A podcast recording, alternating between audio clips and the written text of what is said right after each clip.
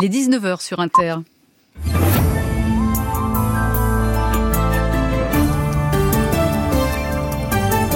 Et ce journal d'Hélène Philly. Bonsoir Hélène. Bonsoir à tous. Le Japon reste en alerte après les secousses de ce matin.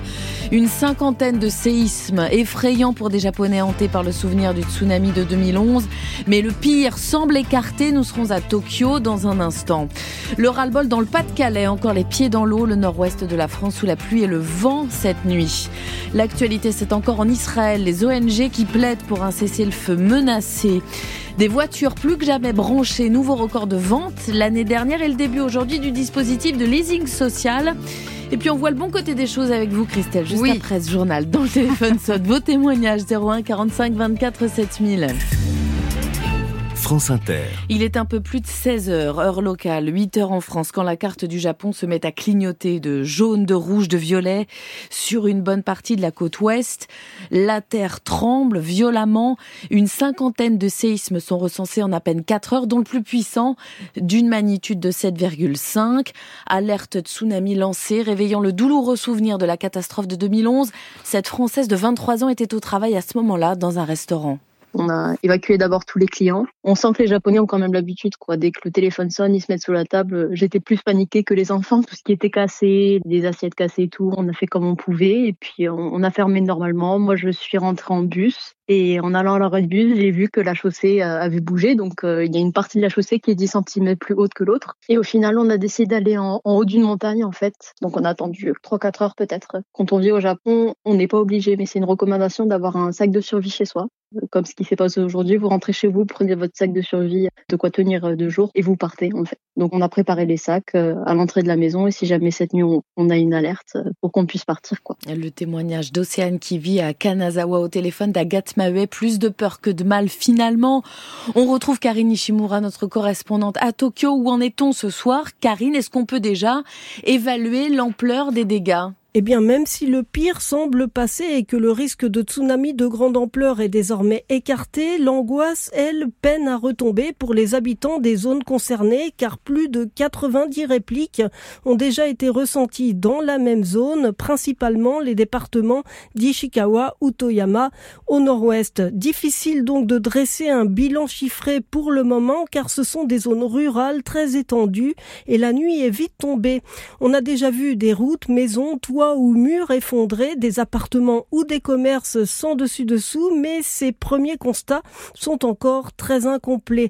Des personnes semblent bloquées dans des décombres de maisons selon les autorités, mais le nombre de victimes et l'ampleur exacte des dégâts n'apparaîtront probablement que mardi à la levée du jour. Et tout le monde pense bien sûr au 11 mars 2011, Karine, et à l'accident de Fukushima. Est-ce que des centrales nucléaires étaient hors de danger? Bien oui, tous les réacteurs nucléaires du Japon sont en zone sismique et tous sont situés en bord de mer. Ils sont nombreux à l'ouest, donc le risque potentiel existait bien sûr, mais cette fois, la hauteur de tsunami mesurée n'était pas de nature à causer des dégâts dans ces installations. En revanche, la succession de tremblements de terre a provoqué quelques anomalies sans danger imminent, par exemple l'arrêt partiel de l'alimentation électrique extérieure d'une centrale, bien vite suppléé par des groupes électrogènes. Karine Nishimura, depuis et il faut encore rester prudent car pour Pascal Bernard, sismologue à l'Institut de géophysique du Globe à Paris, l'activité va se poursuivre encore quelques jours dans la zone. L'alerte est passée au sens où les vagues se propagent très vite. Hein. Mm. Les premières vagues sont arrivées en fait en 10 secondes puisque la faille est quasiment sous la péninsule d'Anamizu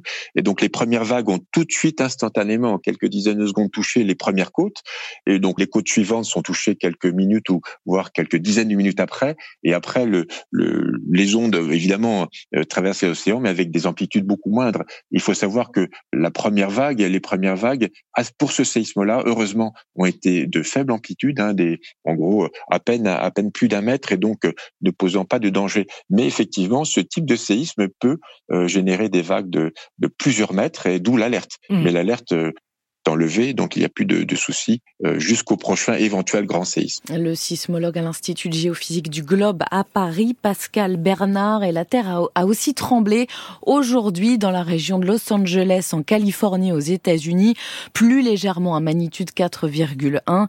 On ne rapporte pour l'instant ni dégâts ni victimes. En France, c'est le ciel que les habitants du Pas-de-Calais observent avec inquiétude. Parce que la pluie les met à rude épreuve depuis novembre, avec des inondations à répétition. Le département est encore en vigilance orange crue, pluie et inondations, particulièrement du côté de l'A1, la commune de Blandec, celle de Christophe Misbar qui se prépare à une longue nuit. On a un bac de rétention qui est quasi plein. La rivière forcément elle est bien sortie de son lit, ça va pas tarder à déborder. Normalement c'est prévu cette nuit pic là, donc euh, vers 1h du matin. Donc là, forcément, on essaye de monter ce qu'on peut sauver, et puis il y a ce qui arrivera. Hein. Euh, maintenant, euh, voilà, quoi. on a sauvé ce qu'on a pu. Et puis euh, moi, je vais tourner ce soir là pour essayer d'aider les gens ou voilà de prévenir quoi. Au mois de novembre, on a eu 65 cm d'eau dans la maison. Tout le placo, forcément, il a changé. Le carrelage il s'est fissuré. La maison par elle-même à l'intérieur, c'est à refaire. Hein. Ah bah là, on est on est stressé. Hein. Forcément, ça peut pas aller bien surtout l'entendre à ma voix, hein, c'est pas facile à gérer. Quoi. Et là, on est tous dehors en train de surveiller, mais bon, on est impuissant devant ce phénomène. À part surveiller, on peut rien faire d'autre. Hein. Christophe Misbar, habitant de la commune de Blindec, avec Faustine Calmel, et c'est un début d'année pluvieux et venteux sur une grande partie euh, du pays. On va détailler tout ça à la fin de ce journal. Au total, ce sont neuf départements qui sont en vigilance orange, de la Vendée au Pas-de-Calais, donc en passant par le Finistère, où la tempête Géraldine de ce week-end laisse des traces la foudre a frappé la tour de contrôle de l'aéroport de Brest samedi et le trafic ne pourra pas reprendre avant demain. Nicolas Olivier est allé sur place pour France Bleu Brésisel. L'aérogare est déserte, personne pour informer ou orienter des clients désabusés comme Nathalie. C'est sûr que c'est la galère, oui, c'est clair. Euh, là, je reprends le travail demain matin à 9h30, donc euh, là, ça va être compliqué. Hein. On va essayer de trouver une solution. Ceux qui se présentent à l'aéroport n'ont pas été prévenus par leur compagnie. Sur le site Volotea, si vous allez voir, vous regardez le statut des vols pour aujourd'hui, le vol Brest-Nice est toujours prévu. Voilà. Volotea ne répond pas au téléphone, évidemment. Une absence d'information qui choque ce couple en partance pour Marseille. Dégoûté, voilà, on va faire 1300 km en voiture de loc à nos frais. Personne ne nous a prévenu, on vient de recevoir un SMS à l'instant, la vol annulé de la part de Volotea. Là, il n'y a rien, il n'y a pas de renseignement, il n'y a pas d'information et il n'y a pas de solution. Puisqu'aucune solution ne leur est proposée, chacun se débrouille comme il peut. Ah ben, je vais prendre le train. Hein. J'ai une place ce soir à, je sais pas, 19h. Pour aller où? À Lyon. Ça va être très long compliqué. Depuis dimanche, 3800 passagers ont déjà subi l'annulation de leur vol au départ ou à l'arrivée à Brest. Un reportage Nicolas Olivier préférait le train ou la voiture, mais électrique. Alors, c'est ce qui ressort des chiffres des constructeurs publiés ce matin. Une voiture sur quatre vendue en 2023 se branche à une prise 100% électrique ou hybride rechargeable. C'est un record. Et la voiture à 100 euros en leasing social devrait encore accélérer la tendance cette année. Alors, ça va pas être pour tout le monde. Vous allez nous le rappeler. Bonsoir Thomas Giraudon. Bonsoir Hélène. Mais ça y est, les premières commandes peuvent être passées. Qu'est-ce qui change concrètement? Alors à partir d'aujourd'hui, les sociétés de leasing avec qui vous signez votre contrat de location passent effectivement commande auprès des constructeurs pour de premières livraisons espérées dès ces prochains jours. Mais le dispositif se met en place très progressivement. L'objectif, c'est 20 à 25 000 véhicules électriques loués cette année, loin des 100 000 espérés plus tard en rythme de croisière. Pourquoi? D'abord pour que les constructeurs puissent honorer les commandes tout simplement. Aujourd'hui, sur les 5 modèles électriques euh, les plus vendus en France, seuls deux sont éligibles au leasing, la modèle Y de Tesla produite en Allemagne et la Mégane E-Tech de Renault en France. Si d'un coup les demandes explosent, les constructeurs risquent de ne pas suivre. Et puis surtout, le leasing coûte cher à l'État, 260 millions d'euros dès cette année pour payer une partie de la facture du véhicule. Hein. le premier rapport, souvent plusieurs milliers d'euros à votre place. Son accès est donc restreint. Pour son lancement, il faut être, je le rappelle, un gros rouleur, plus de 8000 km par an pour le travail ou vivre à plus de 15 km de son entreprise entreprise. Enfin, c'est un dispositif social, comme son nom l'indique. Il n'est accessible qu'à 4 à 5 millions de Français. Par exemple, un couple avec un enfant à charge doit gagner moins de 38 000 euros par an. Et je vous rappelle rappelle deux autres changements de taille sur les routes aujourd'hui. Le permis de conduire à 17 ans sans conduite accompagnée, puis les petits excès de vitesse de moins de 5 km heure ne sont plus sanctionnés que par une amende et plus par des suppressions de points. 19h09 sur Inter. L'année commence sous les bombes dans la bande de Gaza. Comme 2023 s'est achevé et l'armée israélienne prévient, les combats vont se poursuivre tout au long de l'année. Malgré les appels à un cessez-le-feu de nombreux pays de la communauté internationale, malgré les plus de 21 000 victimes recensées par le Hamas, les ONG israéliennes qui tentent de plaider pour une trêve peinent à se faire entendre. C'est le reportage de nos envoyés spéciaux à Tel Aviv, Eric Audra et Ajra Mohamed vidéos et des notes vocales envoyées par ses contacts encore présents sur place. Voilà comment Guy Chalev suit la situation dans la bande de Gaza. Ce matin encore, on a parlé au directeur de l'hôpital européen de Ran Son frère a été tué. Il était aussi médecin. L'ONG Physicians for Human Rights qu'il dirige travaille depuis des années avec des médecins gazaouis qu'elle forme, à qui elle envoie du matériel, des médicaments. Mais depuis le début de la guerre, ce n'est plus possible. On est totalement impuissant. Depuis quatre ou cinq semaines, on tente de faire parvenir de l'aide humanitaire dans Gaza, mais notre banque nous a menacé de geler nos comptes. Aujourd'hui, son organisation tente d'interpeller l'opinion publique sur le sort des Palestiniens, mais difficile de se faire entendre dans un pays où la majorité de la population soutient cette guerre. Personnellement, j'ai reçu des mails haineux et des textos d'insultes. Et je pense que ces deux ou trois dernières semaines, l'opinion publique s'ouvre un peu plus à l'idée que le cessez-le-feu est la chose à faire. Il n'y a vraiment aucun moyen de sauver des vies à Gaza, si ce n'est d'appeler un cessez-le-feu. Selon l'Organisation mondiale de la santé, sur les 36 hôpitaux présents dans la bande de Gaza, seuls 9 fonctionnent encore en partie. Tous les autres sont hors service. Reportage Eric Audra et Ajra Mohamed, deux ministres israéliens d'extrême droite, n'hésitent pas à dire désormais qu'ils veulent que tous les Palestiniens émigrent pour permettre l'installation de colons. Et puis l'actualité en Israël, c'est aussi ce soir la Cour suprême qui rejette une disposition majeure de la très contestée réforme de la justice portée par le Premier ministre Benjamin Netanyahou. Elle a profondément divisé la société israélienne avant les attaques du 7 octobre dernier. Vœux croisés, vœux guerriers entre la Russie et l'Ukraine, entre Vladimir Poutine aujourd'hui qui dit vouloir intensifier les frappes en représailles au bombardement de la ville de Belgorod samedi et le président ukrainien Volodymyr Zelensky qui promet, dit-il, de ravager les forces russes. Cela fait deux ans, cela fera deux ans en février que Moscou a envahi l'Ukraine. Tandis qu'au Bangladesh, les soutiens de Mohamed Younous, Nobel de la paix en 2006, dénoncent une condamnation politique. Six mois de prison pour violation du droit du travail pour cet économiste, pionnier du microcrédit et critique du gouvernement. Sébastien Farsi est notre correspondant dans la région. Mohamed Yunus aurait omis d'offrir de nombreux avantages sociaux à plusieurs employés de sa société Grameen Telecom et il a donc été condamné avec trois des dirigeants de la compagnie. Les quatre ont toutefois pu obtenir une libération sous caution et ont fait appel.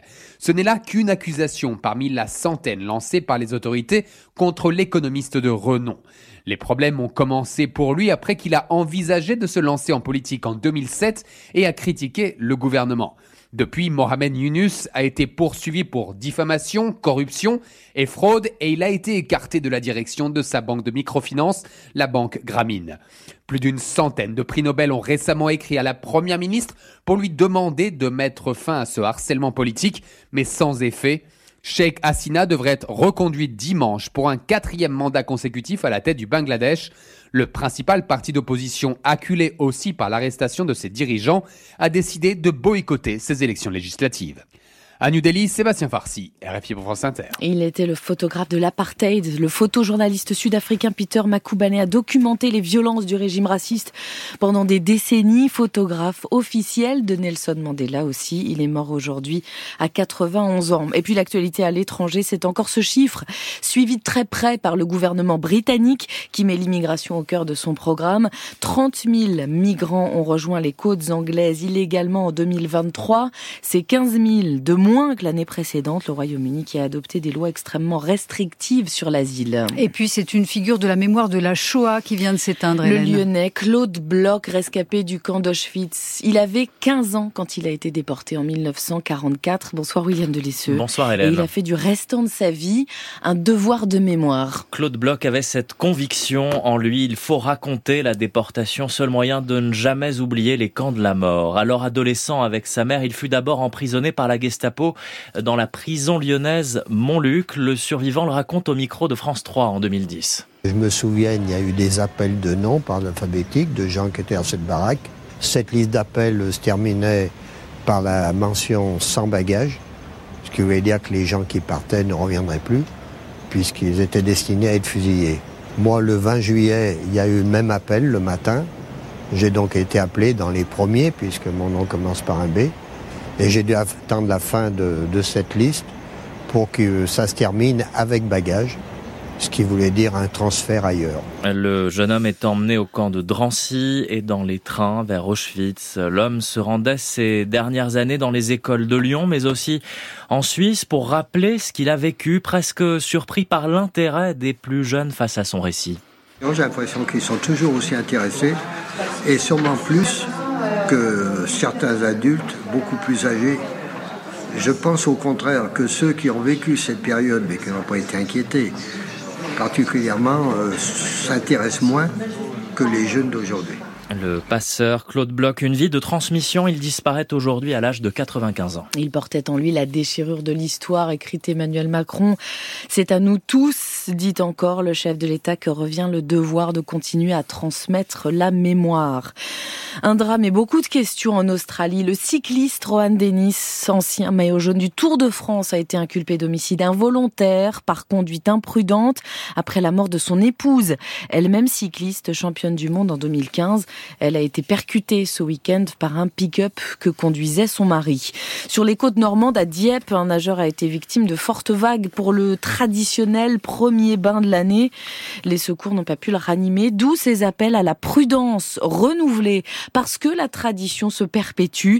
Paul Ferrier, France Bleu, Gascogne a trempé les pieds du côté de Cap-Breton. Quelques minutes avant de s'élancer, il y a le maître nageur sauveteur du club de marche aquatique de Cap-Breton qui est sur la plage pour sécuriser ce bain. Guillaume, Guillaume Roger. Alors oui, ce matin c'est particulier, on a eu beaucoup de, beaucoup de houle, beaucoup de vent, donc il y a beaucoup de bois sur la plage et euh, j'essaie de retirer le maximum de manière à ce que le bain soit plus safe justement.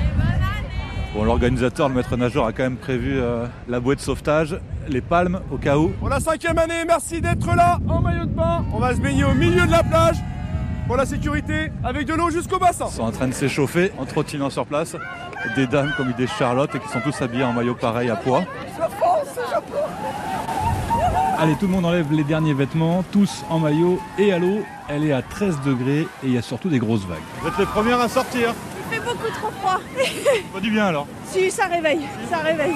Il y en a qui restent, hein, ils se font bouger à l'intérieur de l'eau. Hein. La vague, elle était trop forte. Vous êtes fait emporter. Ah, complètement. C'est un peu dangereux quand même. Un peu là, limite. hein. Mais bon, c'était génial. Qui ont prévu la, À la nouvelle année. le champagne pour le déboucher euh, juste après l'océan. Quand vous sortez de l'eau après un bain d'hiver, vous êtes bien, la vie est belle, vous positivez surtout. Ça devrait être obligatoire. Bon, je me suis un peu mouillé le jean. hein. Oui, le jean et les pieds. 8 degrés, ça pique et c'est tonique. Ferrier, voilà, 13, 14 degrés dans l'eau, 8 degrés sur la plage. Mmh. On caille quand même un peu. Ouais. Bon, est-ce que vous voulez une info surprenante Oui, 2024, je année prends. olympique en France? Ça, c'est pour le petit indice. Mhm. Savez-vous qui sera l'un des envoyés spéciaux de la chaîne américaine NBC Non. Bah, Ce sera le rappeur Snoop Dogg. Ah oui. Ouais, jamais à court d'idées pour faire parler de lui, visiblement. On pourra donc bien le croiser au petit café du coin. Et puisqu'on parle calendrier, on a fait le compte pour voir. C'est la petite astuce aussi pour bien commencer l'année. 10 des 11 jours fériés tombent en semaine en Mhm. 2024. Il n'y a que le 14 juillet qui sera un dimanche. Pour le reste, ça promet donc de jolis ponts. Et de, et de voir des viaducs, hein, parfois Pourquoi même. pas Merci Hélène, on va, on va y réfléchir. Merci. La météo bien arrosée de votre mardi. La météo avec Bleu Forêt, le fabricant français de chaussettes et collants. Cachemire, fil d'Écosse, soie, coton ou laine. Bleu Forêt, un luxe français. Rebonsoir Sébastien Léas. Bonsoir Christelle, bonsoir à tous. Une perturbation arrive par la Bretagne. Oui, la pluie est en train de se propager sur le nord-ouest et va se généraliser à toute la moitié nord ce soir et cette nuit. Ce temps pluvieux va également persister toute la journée de demain entre le Poitou-Charentes, les côtes de la Manche, jusqu'au Grand Est, au Jura, avec également des pluies vers les Alpes du Nord, voire le Lyonnais et la Gironde. La limite pluie-neige, justement, sur les Alpes du Nord se situera vers 1600 mètres d'altitude. Les cumuls seront localement importants. Neuf départements allant de la Vendée au Finistère jusqu'au Pas-de-Calais en passant par la Sarthe et l'Orne sont d'ailleurs en vigilance orange. Attention, ces fortes pluies arrivent aussi sur des sols détrempés. Les cours d'eau risquent de réagir. Prudence notamment sur le Pas-de-Calais qui est déjà placé en vigilance orange au cru. Euh, il faudra aussi composer avec beaucoup de vent sur les régions de la moitié nord, 60 à 80 km par heure en général, mais plus de 100 sur euh, le littoral du nord-ouest. La Bretagne retrouvera quand même quelques éclaircies l'après-midi, mais avec toujours quelques risques d'averses. Et puis la moitié sud sera plutôt à l'écart, mmh. mais les nuages de la perturbation déborderont, ils voileront le ciel, le rendant même un peu blanchâtre. Et les températures, elles, seront toujours très douces pour la saison? Oui, la douceur va s'accentuer demain avec une nouvelle hausse des températures. Les maximales dépasseront quasiment partout la barre des 10 degrés. On attend 10 degrés à Besançon, Metz et Amberieu, 12 degrés à Guéret, à Clermont-Ferrand, à Paris, à Reims, mais aussi à Montpellier, 13 degrés pour Rouen, La Rochelle et Toulouse, 15 degrés à Rennes et à Nice, 16 degrés pour Bastia, jusqu'à 17 degrés dans le Pays Basque. Cette douceur va d'ailleurs persister jusqu'à vendredi avant le début d'une séquence plus hivernale et plus froide à partir de samedi. Nous voilà prévenus. Merci Sébastien.